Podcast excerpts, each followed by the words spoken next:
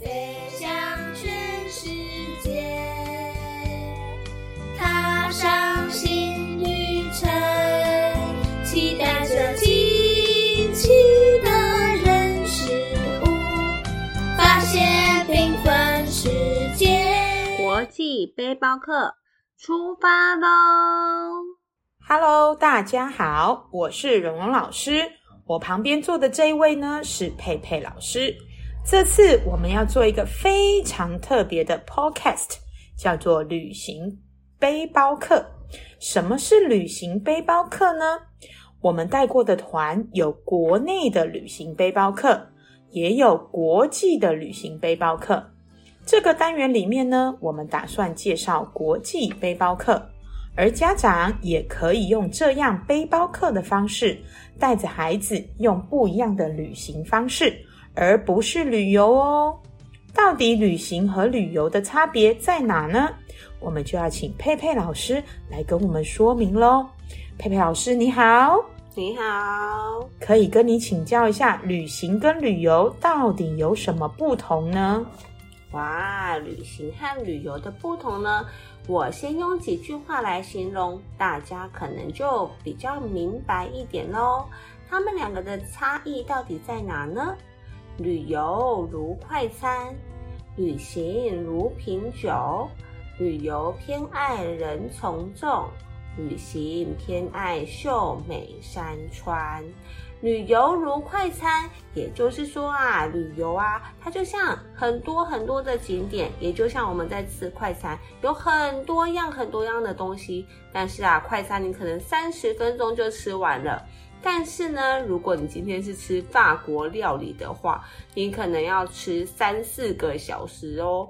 所以啊，旅游啊，我们可以常常看到大家的景点都非常的丰富。可是啊，很可惜的是，你一到那边，你只拍了张照片就走了，根本就没有真的好好的去观赏这个景点，它有什么样的历史故事啊，或者是它的背景是什么啊？它很特别的地方在哪里呢？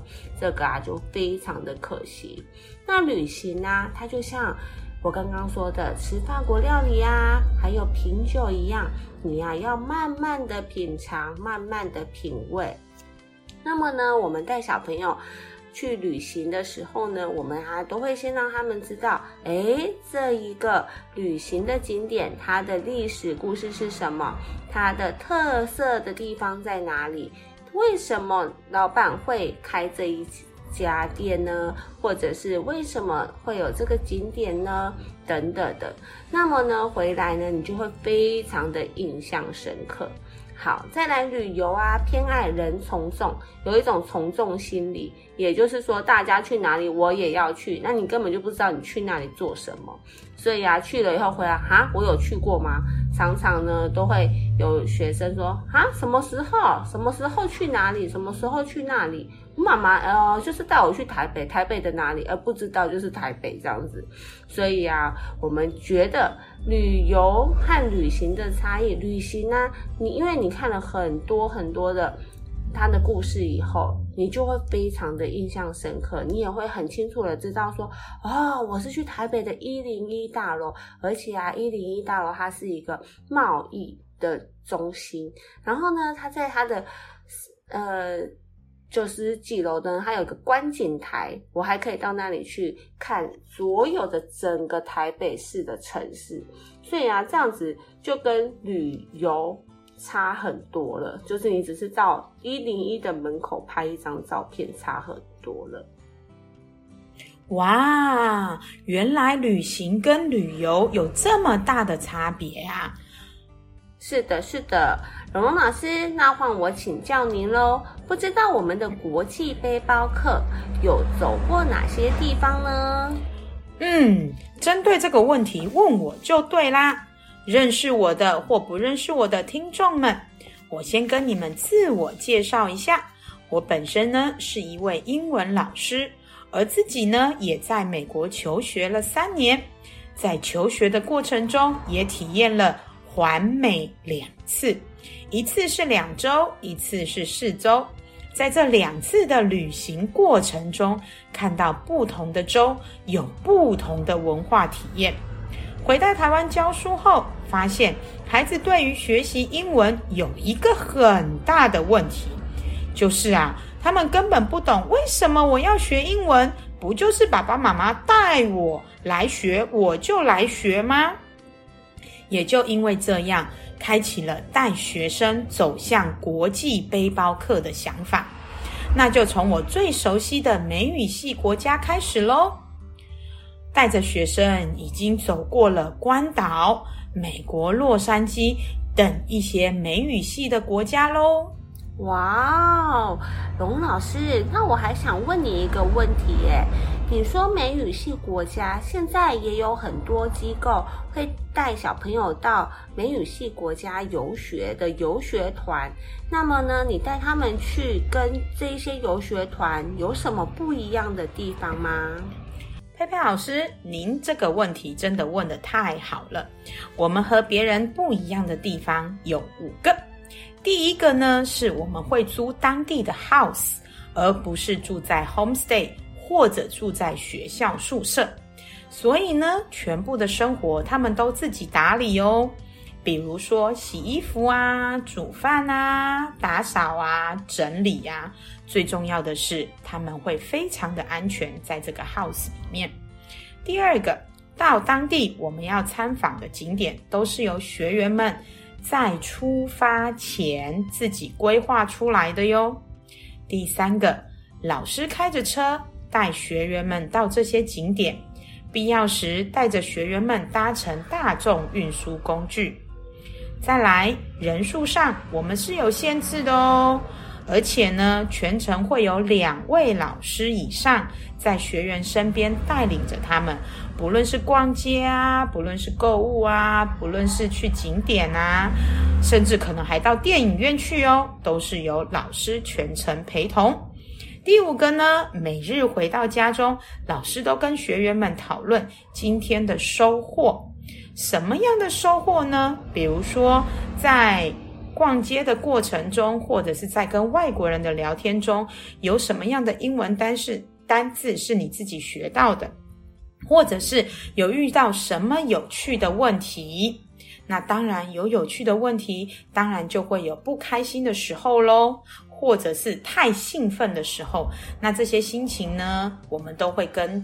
学员们一起讨论，也会请他们把这样的心情记录下来，所以我们就会有心情小雨时间，还有感恩墙的活动。我们就像一家人一样。佩佩老师，我也要问你一个问题哦：为什么国际背包客的“课”是课程的“课”，而不是客人的“课”呢？好的，那就换我来自我介绍一下喽。我是一位音乐老师，常常啊听着孩子们的弹奏及演奏。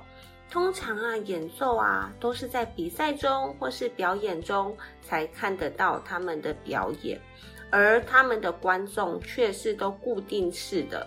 坐在台下观赏他们，所以呢，我也一直在想，要怎么样让孩子在陌生的环境中，然后面对不认识的人，也面对有千变万化的舞台上面去展现他们自己。这个啊，他们就需要非常非常大的勇气。但我们也都知道，勇气是需要被培养出来的。因此呢，要和我们一起出发的学员们都要先参加下面这四堂课。第一课就是乌克丽丽的课程。乌克丽丽呢，它是一项很容易携带方便的乐器，因此呢，我们会背着乌克丽丽，然后到每一个景点啊，甚至我们在机场都可以弹奏哦。大家就会在旁边听着我们。我我们弹奏乌克丽丽，然后唱好听的歌曲。那我们到了景点呢，我们也会再把乌克丽丽拿出来。然后先弹奏一番，好，然后乌克丽丽收好以后，再开始好好的观赏这个景点，这样子。好，这是第一课。那第二课呢是旅游规划师。旅游规划师是我们非常非常大家都很爱的一门课，因为啊，我们是从订班机租房子、景点搜寻，还要认识国际货币、行李准备，这一些都是孩子们他们自己要参与，跟爸爸妈妈、跟家长们一起参与的哦。所以呀，当然旅行的过程中，家长是没有跟着我们到。呃，国外去的，但是在国内啊，我们要先做这一些的功课的时候，家长们他们就会跟着孩子们一起参与，所以啊，跟着我们去的孩子们，家长都非常的放心，因为他们知道，哦，原来我孩子他们学了这么多东西，我们都会在旅游规划师的这个课程里面呢，跟爸爸妈妈还有小朋友们一起共同的讨论出来。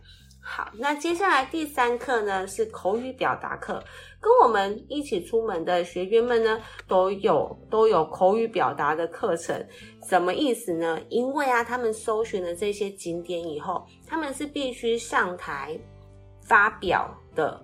好，发表什么呢？也就是说，如果他找到了这个景点，好，譬如说我想要去呃水族馆，好了，好，那这个孩子他就要上台说。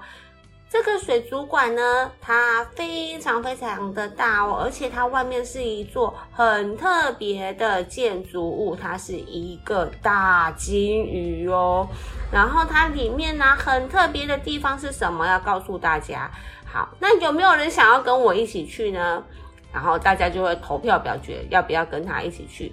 那当然呢，你看这么多小朋友找了这么多的景点，我们会想尽办法让他们。都安排进去，但是难免会有一两个没有办法去参观到的，所以这一些景点呢，都是小朋友他们自己决定他们要到哪里去，然后到当地我们才开着车子，然后带着他们到那里去，这样子。